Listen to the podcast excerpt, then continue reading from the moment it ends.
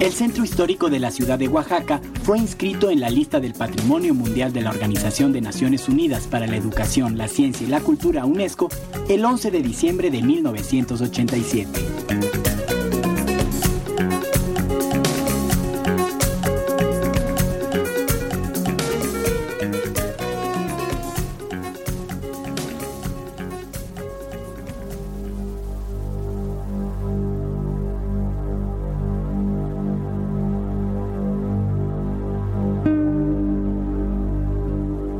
El Centro Histórico de Oaxaca tiene una etapa de desarrollo a partir de la independencia, cuando se embellece y mejora la ciudad promoviendo la instalación de parques, jardines y otras obras de tipo civil.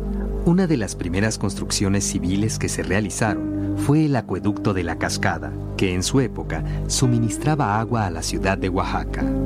Otras obras importantes son el Zócalo de la ciudad, la Alameda de León y la Escuela de Leyes, cuyo edificio fue reconstruido de 1899 a 1901. Esta escuela tiene un estilo europeo que floreció en la primera mitad del siglo XIX. Posee también rasgos locales. El lugar que ocupa actualmente albergaba en 1848 al Colegio del Seminario, mismo que se convirtió en el Instituto de Ciencias.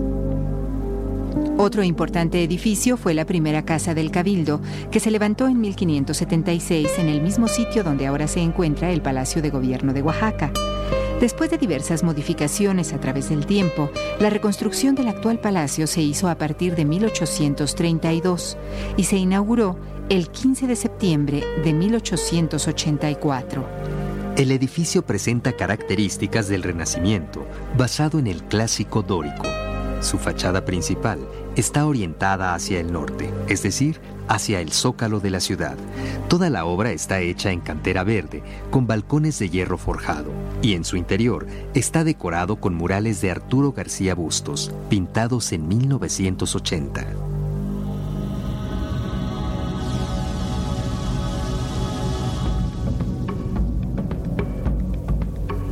En la ciudad de Oaxaca se encuentran varios museos importantes. Entre ellos destaca el Museo Regional de Oaxaca, que alberga valiosas piezas de origen mixteco-zapoteco.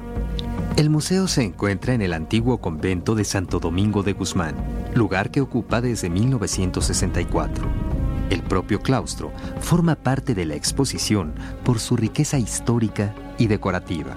Sobresale la fuente del jardín, los corredores con arcadas de medio punto y bóvedas de nervaduras góticas, las pinturas al fresco de los muros y cuadros al óleo que representan vírgenes, santos y frailes. Al estar en Oaxaca y hablar de pintura, es imposible omitir la figura de Rufino Tamayo, célebre artista plástico, nacido en tierra zapoteca.